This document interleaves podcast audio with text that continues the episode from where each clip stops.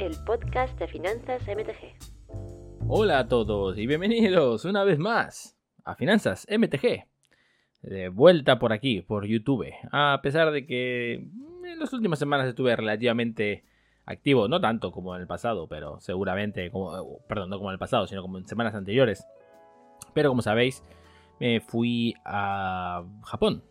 Estuve en Japón un tiempo, unas 10 días, unas casi dos semanas. Eh, inicialmente era por trabajo, pero luego no fue por trabajo, luego fue por diversión, así que eh, nos fuimos a, Japón un ratillo, esos 10 días en los cuales hubo, de todo. Eh, hubo, hubo Magic, obviamente, hubo juegos retro y hubo otras experiencias que me gustaría compartir en el vídeo de hoy. Pero antes de empezar a hablar de, Japón, va a ser un vídeo corto, va a ser mi experiencia en general sobre Japón. Eh, no solamente como Magic, Magic va a ser posiblemente lo que más ocupe de tiempo eh, en el vídeo, pero también hay otras cosas importantes que me parece que es eh, decente explicar o, comentar, sobre todo si estás interesado en ir a, Japón eventualmente o si quieres comprar algo en, Japón. antes, antes de ello, vamos a. Te voy a pedir, como siempre, si te puedes suscribir al canal, eh, ya que nos ayuda a crecer y que le des like al vídeo si te ha gustado. Si no te ha gustado, no le des al no me gusta, es lo único que te pido. Pero fuera de eso, acuérdate siempre de seguirme en Twitter, ya que están las actualizaciones eh, diarias, a pesar de que durante mi estadía en Japón, por problemas técnicos, no se pudo, no hubo todos los días, eh, pero ahora ya han vuelto a estar, a ser más recurrentes. Y también, si te interesa colaborar con el proyecto de Finanzas MTG, y acceder al Discord privado que tenemos, lo cual hablamos a veces sobre todas las cosas nuevas que te van saliendo, eh, o puedes dejar preguntas. Eh, siempre tienes la página de Patreon, todos los enlaces los tienes en la página aquí en más abajo en la descripción. Eh, también hay Instagram, pero Instagram no, estoy tan activo, así que creo que Twitter y Patreon son las dos mejores maneras de seguirme y apoyar el, el proyecto. Bien, Japón. Japón es mi segunda vez en Japón. La anterior vez estuve en 2019. Eh, abril del 2019. También fue por trabajo. Antes trabajaba en una empresa Bueno, técnicamente trabajo en una empresa japonesa ahora también. Pero antes era la otra empresa era bastante más japonesa, por llamarlo de una manera. Y fuimos una semana ya. La semana de los cuales seis días estuve trabajando. Eh, perdón, la semana. Cuatro días estuve trabajando. Y los otros días eh, no pude hacer mucho. Esta vez, eh, si bien sí que fui a algunas tiendas, eh, sobre todo en lo que es la zona de Akihabara, para ver cartas de Magic, no fue tan intenso como fue esta vez. Esta vez me dediqué, le dediqué mucho más tiempo a ello. Y no solamente fui a Akihabara, sino que fui a otras zonas que también son importantes dentro de Tokio, que es Shinjuku también. pero también fui, un día pasé por Osaka y me pasé por la zona friki de Osaka también para echar un, ojo a los videojuegos y a los ah, y a las cartas. Si te interesan los videojuegos, como sabéis que ya a mí me parece una me parece, siempre me pareció una buena inversión también a la hora de usar de, coleccionar cosas. Eh, también voy a hablar del tema, posiblemente hable primero de, de, esto para sacarlo del medio y luego hablaré de las cartas de Magic. Em, a ver, ¿cómo, explicar mi experiencia en Japón? Japón es un buen país, es bastante barato. No es barato ir, pero es barato estar por allí. Eh, los, quizás lo más caro es el hotel. Si logras conseguir a alguien que. o algo barato o alguien que te pueda hospedar en su casa, perfecto. La comida es extremadamente barata. Eh, hemos llegado a comer almuerzos entre las, dos personas que fuimos, yo y mi pareja. Éramos. comimos en, en varios lugares por como mínimo, a veces hemos llegado a pagar 7 euros los dos. O sea, no cada uno, en total de la cuenta. Es extremadamente barato, pero después, incluso si quieres ir a lugares así un poco más pijolas, más, más refinados, eh, también los tienes y hemos llegado a pagar unos 45, unos 45 libras en este caso. ahora mismo el yen está muy débil, eh, está a 170 libras, estará a 165, 160 eh, euros, por lo cual es un buen momento para ir y estar allá. En los viajes no. Eh, si vas a comprar un viaje, lo que te voy a recomendar es que si tienes una, VPN, eh, que de hecho no voy a recomendar ninguna, yo uso una en particular, pero si eres uno. Si estás escuchando esto y tienes una página de VPN, si quieres que te la recomiende, me contactas y te lo hago. Pero evidentemente hay muchas que son bastante válidas eh, por internet. Y eso te permite comprar cosas más baratas. Por ejemplo, si te metes en una VPN eh, desde Japón, posiblemente, seguramente los hoteles te van a salir más baratos. Y también los vuelos quizás también te salgan más baratos desde Japón o de algún otro país. Entonces siempre está el truco del almendruco de conectarte a través de una VPN para conseguir las cosas más baratas. Una vez allá, el tema de la comida, el transporte también es bastante barato, me sorprendió. Eh, aproximadamente menos de una libra, o sea, un euro aproximadamente te saldrá el, cada billete de, tren. Perdón, cada billete de tren o de, o de metro, dependiendo cuál metro es. Pero es bastante, es bastante barato, todo es bastante barato ya. Si quieres comer es barato, si quieres transporte, transporte es barato. Eh, transporte a otras ciudades no, pero en ese caso te recomendaría que compres el, J, el JR Pass, o sea, el Japan Rail Pass, que son unos 200 euros por persona para una semana, pero realmente cubre también metros y trenes locales, por lo cual es, es, un, buen, es un buen negocio si te quieres buscar, si quieres trasladarte fuera de Tokio. Pero no vamos a hablar tanto de, de lo que es estar en Tokio. Si, algo, si te interesa, me puedes mandar un mensaje por, por Twitter o por Patreon o por, por Instagram o por donde sea y te comento un poco más, pero vamos a hablar de los coleccionables, que es lo que realmente nos interesa a nosotros como, bueno, supongo como jugadores de Magic y también eh, un poco frikis, ¿no? Todos somos unos un poco frikis. Ah, a mí me gusta, soy un poco friki de las piezas, de, las cosas de, Pokémon, yo por ejemplo. Eh, como puse en Twitter, compré una de estas cajas. Eh, hice mi primer gacha de la historia. Bueno, de verdad técnicamente eran dos gachas, no sabía que eran dos gachas, pero al final pues, terminaron siendo dos gachas. Uno es el gacha este típico de las máquinas que pones una moneda, giras la, perinola y te cae una pelota, que es sorpresa y no sabes lo que es.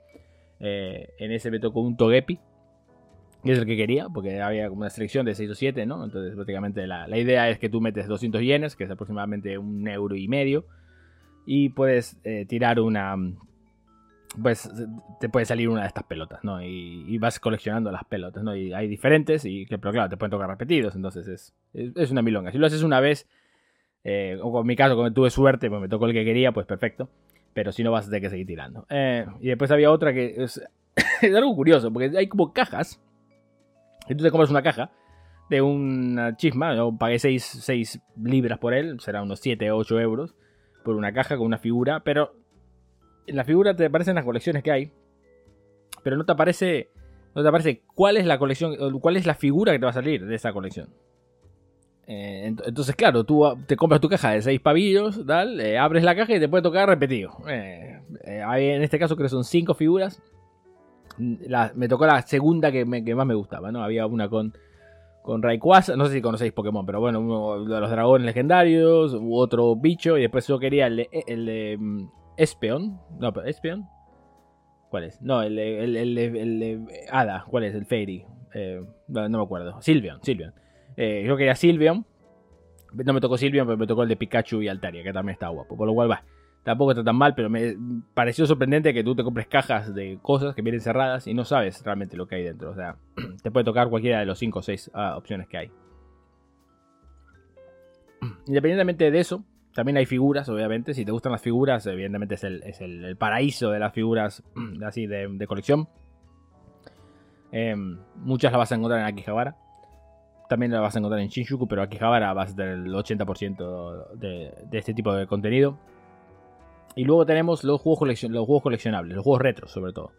Como ya sabéis, yo soy un gran em, aficionado de los juegos retro. Pero creo que ahora mismo eh, hay un pequeño problema, que hay algo muy similar a lo que está pasando con Magic, ¿no? A veces los juegos retro se vuelven un poco más caros de lo que realmente valen. Por ejemplo, he visto una gran subida de precios solamente en 2-3 años, que es de cuando no fui. Bueno, técnicamente son 4, porque fui en 2019 y fui ahora en 2023. En 4 años básicamente se ha casi duplicado el precio de, los juegos. Antes cuando encontrabas juegos sueltos de, la Nintendo, obviamente es una Famicom porque es en Japón, te las encontrabas por 100 yenes, menos de un euro. Por menos de un euro te lo podías comprar. Ahora el problema es que ese mismo juego igual vale 600 yenes, 500 yenes. O sea, ese, tipo de cosas, ese tipo de casos ha como quintuplicado su precio o sextuplicado su precio, una locura. Pero incluso en juegos, por ejemplo, yo tenía un juego de, de, Supercampeones, el Supercampeones 3 de, de, Super Nintendo, que solo salió en Japón. y lo había comprado por unas por unos 12 euros aproximadamente, 12, 13 euros al cambio en, 2019 y ahora el mismo juego estaría a unos 30 euros aproximadamente, duplicado su precio. Este juego era en caja, obviamente. Y básicamente casi casi vale lo mismo el juego sin caja que con caja ahora mismo. Eh, aunque yo conseguí una copia a unos 400 yenes. Que es bastante más barato de lo que me, de lo que resultó ser al final del, al final del día. Entonces, pero claro, ese mismo juego, si ibas a otra tienda, dentro de Akihabara, una tienda que estaba a 100 metros, valía 1000 yenes. Y yo lo conseguí por 380. O sea, que tuve básicamente tuve suerte de, encontrar eso, de que no se dieron cuenta que tenía ese juego y que ese juego había cambiado de precio y que las tiendas pequeñas suele pasar eso. Lo curioso es que en Osaka es el mismo caso. Los juegos están súper caros en Osaka. No, no, valen, no valen menos eh, de lo que valen en Tokio. Lo que va a haber es más disponibilidad porque hay menos gente comprando, obviamente. Pero eh, vas a tener el mismo, el mismo problema de precio. Me sorprendió bastante la, subida de precio. Y creo que hay una especie también de burbuja, ocasionada obviamente por sobre todo americanos y europeos, que van a ese país y se llevan bolsas de, los juegos. O se llevaban bolsas de juegos anteriormente. Entonces, como aquí era el arbitraje era un poco difícil, teníamos mucho contenido. Eh, o sea, básicamente hay muchos juegos, eh, sobre todo de, de, la época de los 8 bits y los 16 bits. Ya no tanto en 16, en 32, aunque algunos hay de PlayStation pero sobre todo en 8 y 16. esos son los peores. Y Game Boy también incluso. Eh, lo puedes considerar como 8 o 16. Pero... El problema que tenía, perdón que estoy en las pausas, pero estoy fatal de la garganta. Eh, como puedes escuchar, tengo que tomar algo todo el tiempo para si no para parecer que estoy que soy un fumador compulsivo. Pero bueno, teníamos el problema este de, los 8 y 16 bits en los cuales no salían muchos juegos. Eh, perdón, había muchos juegos que salían en Japón solo y no salían en, Occidente. Entonces hay una gran oportunidad de juegos que tú puedes comprar eh, en Japón que son relativamente únicos en Occidente. Entonces hay un gran arbitraje de precio. Por ejemplo, tú lo que comprabas allá, yo que sé, a 10 euros lo podías vender aquí a 30 o 40. Entonces la gente lo que hacía iba ahí, compraba bolsas de estos juegos, los metía tal y venía aquí y los vendía por eBay. Era así de fácil. Ahora los japoneses se dieron cuenta. Eh, tardaron, como siempre, tardan mucho en hacer las cosas. Eh, pero se dieron cuenta, evidentemente, de que eh, no, no podían hacer eso más. Tenían que subir el precio de sus cartas, de sus, de sus juegos. Y ahora mismo estamos viendo precios occidentales en Japón. Cosa que creo que hace que los mismos mercados japonés no pueda comprar. Lo cual es un poco desafortunado. Pero al fin y al cabo es algo que va a tener que ocurrir tarde o temprano en, en, ese país. ¿no? Que no, podía, el arbitraje era tan grande que los occidentales no estábamos aprovechando de ello. Pero lo más importante, más que los juegos retos, desde mi punto de vista, son las cartas, ¿no? Las cartas en general. Y los juegos de, los juegos de, los juegos de cartas en general. Eh, Magic en particular, vamos a hablar de Magic en particular, pero primero quiero hablar de lo que es, eh, de lo que vi en Japón, que me sorprendió más que nada, sobre todo en Tokio. Magic en Japón eh, no está pasando sus mejores tiempos, por lo que yo, por lo que yo experimento cuando voy allá. Pero luego también lo ves en los top 8 de los Pro Tours o de los de todo, no sé, lo que el equivalente de Pro Tour de ahora, que ya no hay casi jugadores japoneses. Y si tú vas a las tiendas en Japón, en Akihabara y en Shinjuku sobre todo, hay muy pocas cartas de, Magic en, exposición. Ya muchas, muchas tiendas no se especializan en Magic. Cuando, cosa que hace unos, incluso hace 4 años atrás, no era el caso me di, cuenta de que hay muchísimos juegos eh, diferentes ahora que se están eh, popularizando en Japón. Obviamente tenemos Pokémon. Pokémon es el número uno en Japón. Eh, siempre fue el número dos. Cuando yo estaba, cuando fui el último mes era el número dos. Ahora claramente es el número uno. Es el que más, el que más. Todas las tiendas tienen Pokémon, básicamente. No hay ninguna tienda en la cual no venda cartas de Pokémon sueltas. Y después, Japón siempre fue un, juego, un país en el que busca, o sea, en tema de hobby sobre todo, ve hacia adelante y nunca ve hacia atrás. Por lo cual, estos nuevos productos que van saliendo, la gente no tiene miedo en, incorporarlos en su rutina o jugar también o coleccionarlos también. Por lo cual vemos que hay muchos juegos que aquí en Occidente o no se juegan o están muy de, baja, de baja, no son muy populares y allá son extremadamente populares aparte del susodicho de Pokémon, que aquí es popular también en, Occidente, por lo cual tampoco, vamos, tampoco nos sorprende. Vice, um, Schwartz, extremadamente popular. Battle Spirits, extremadamente popular. Battle Spirits, que solamente salieron 5 ediciones aquí en Occidente y no se reeditaron más en inglés porque no, no triunfó. Pero ahora estamos viendo que en Japón es un pelotazo total. Hay muchísimas ediciones y es bastante interesante. visualmente es bastante interesante. Yu-Gi-Oh! es enorme en Japón, obviamente. También es grande aquí en el occidente, por lo cual no sorprende mucho. El que sí me sorprendió más fue One Piece. One Piece está agarrando un poco de, tracción aquí en, Occidente, obviamente porque tiene una IP gigantesca por detrás. Eh, pero Japón también es, algo, es algo horriblemente grande. Y yo pondría a Magic, honestamente, ahora mismo, en Japón. Por lo que, básicamente, mi juicio viene de esta manera. Voy a una tienda, veo qué es lo que hay en disponibilidad, sobre todo cuáles son los juegos que venden en singles, y las califico. O sea, básicamente es mientras más, tiendas vendan esos singles, mejor es, o sea, más alto es el juego. Pues bien, como dije, Pokémon están todas. Eh, One Piece está en el 90% de ellas. Eh, Battle Spirits está en un 95% de ellas. Eh, Schwartz, eh, Schwartz y todos estos también están en, en, un gran porcentaje de ellos. Y Magic solamente lo vi en 3 o 4 tiendas. De las cuales dos de esas, dos, dos de esas tiendas prácticamente el stock era muy malo o muy bajo. Eh, lo más importante quizás de una de las tiendas eran las cajas estas que publiqué en Twitter, una caja que ponían los... Había cartas de Reserve List por menos de un euro, eh, en buen estado, en excellent. Y estaban tiradas en una caja de, zapatos, básicamente, en la cual tú podías ir ahí, echar un ojo y si te gustaba algo, ibas a caja y te lo comprabas. Bien, considerando eso, eh, solamente había dos tiendas, vi dos tiendas en, en Tokio, por lo menos, en los cuales básicamente había gran actividad de lo que era Magic, eh, en general. La primera era Blue Magic, que está en Akihabara, en la tierra, en, la, en un edificio que se llama Radio Cancan o algo así. En el octavo piso tienen una tienda de Magic en la cual solamente es para vender. Y hay singles de todos lados y es su principal producto es, es Magic, pero Pokémon está muy cerca. Y luego tenemos, obviamente, Hareruya. Hareruya que es eh, 100% Magic o 95% Magic eh, en la tienda de Shinjuku.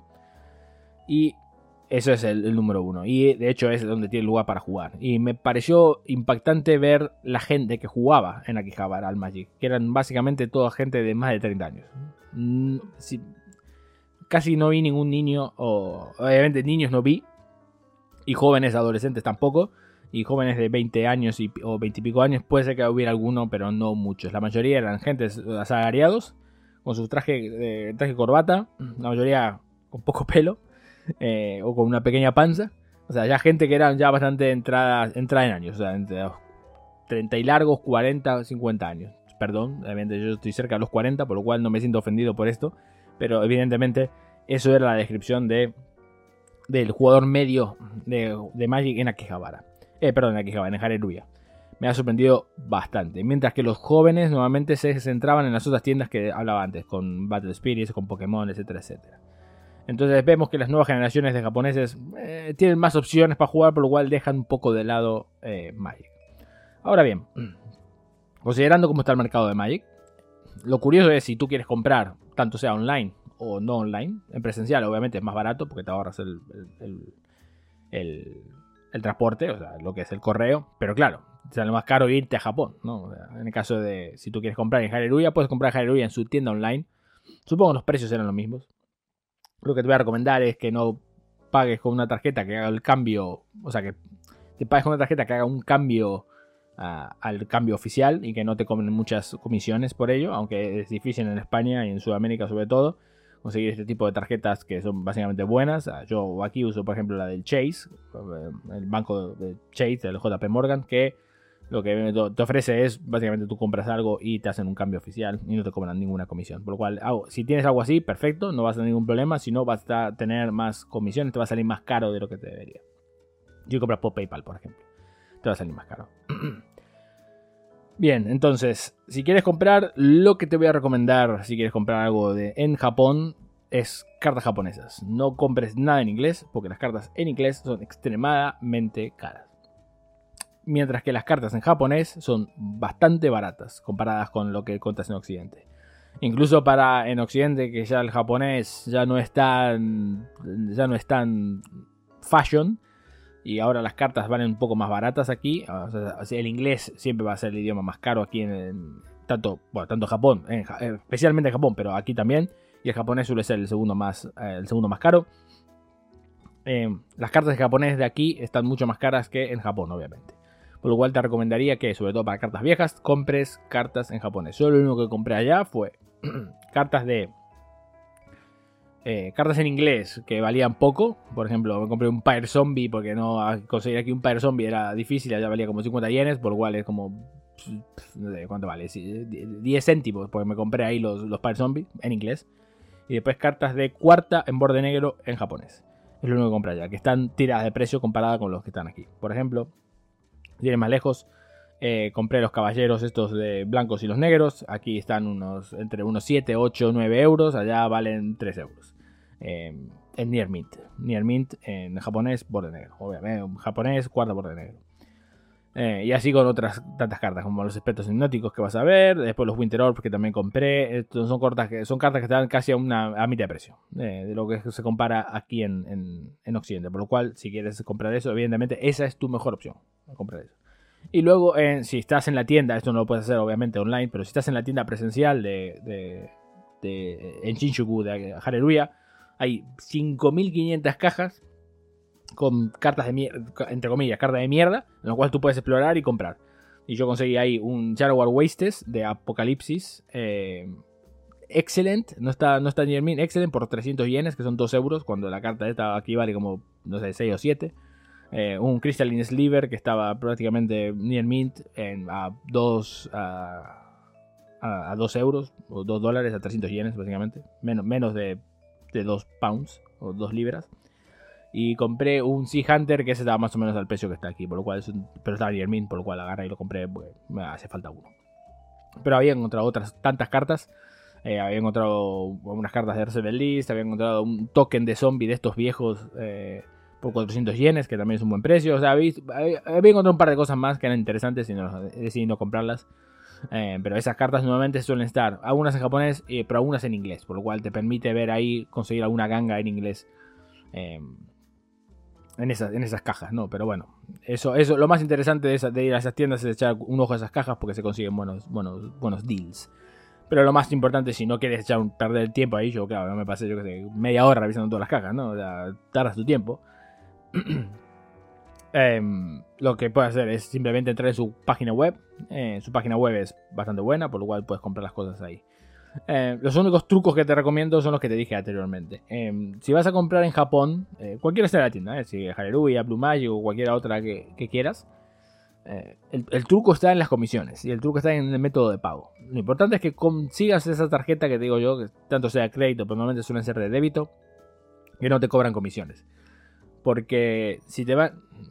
Básicamente el problema es. El problema de comprar en Japón online es el siguiente. Tú pagas mil yenes por una carta, ¿ok? Eh, mil yenes son aproximadamente unos 6 libras, 6 euros, ¿no? Eh, vamos a hablar en euros, así aleatoriamente, 6 euros, 7 euros, vamos a decir. Vale 7 euros, ¿ok? Una carta. Tú dices, hostia, 7 euros de esta carta está barata, vale 10 aquí.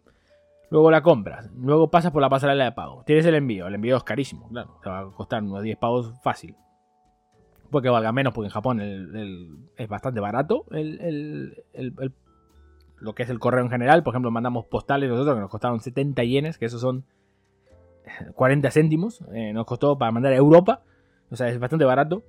Pero aún así va a ser relativamente caro. Lo vas a querer tener asegurado, si compras muchas cartas, etc, etc. Pero bueno, da igual. Vamos a suponer que te compras solamente esa carta de 1000 yenes, 7 euros.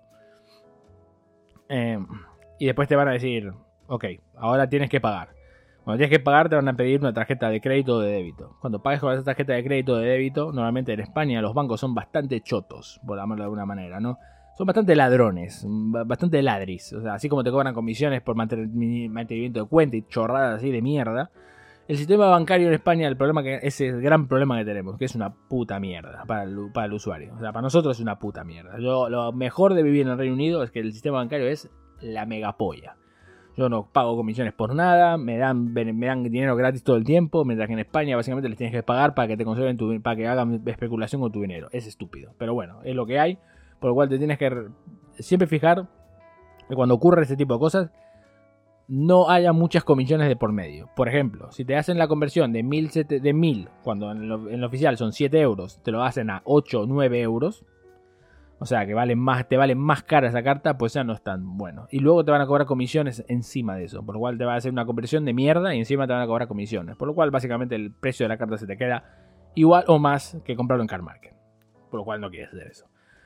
Em, por lo cual lo que te recomiendo es que si vas a pasar por todo ese aro, no compres nada en Japón online y si un día vas, pues lo puedes hacer. Eh, pero si no, intenta conseguir una tarjeta que te permita hacer ese tipo de cosas. No sé cómo será de legal o de posible conseguir una de estas cartas en el extranjero, por ejemplo, en, Irlanda o en, o en el Reino Unido, que puedas tú conseguir una, viviendo en España, puedas conseguir una tarjeta así. Eso no lo sé. Pero es lo único que te voy a recomendar si quieres comprar en Japón online. Em, y después, sí, para redondear un poco lo que va a ser el vídeo, ya para finalizarlo un poco, me preocupa un poco el tema de la de, Magic en Japón. Me pareció que está un poco muertillo, no está tan bien. Eh, Hareruya, evidentemente, debe controlar el. No sé, es una locura. ¿no? no creo que haya ningún equivalente en España, por ejemplo, de tiendas. Las tiendas suelen ser bastante.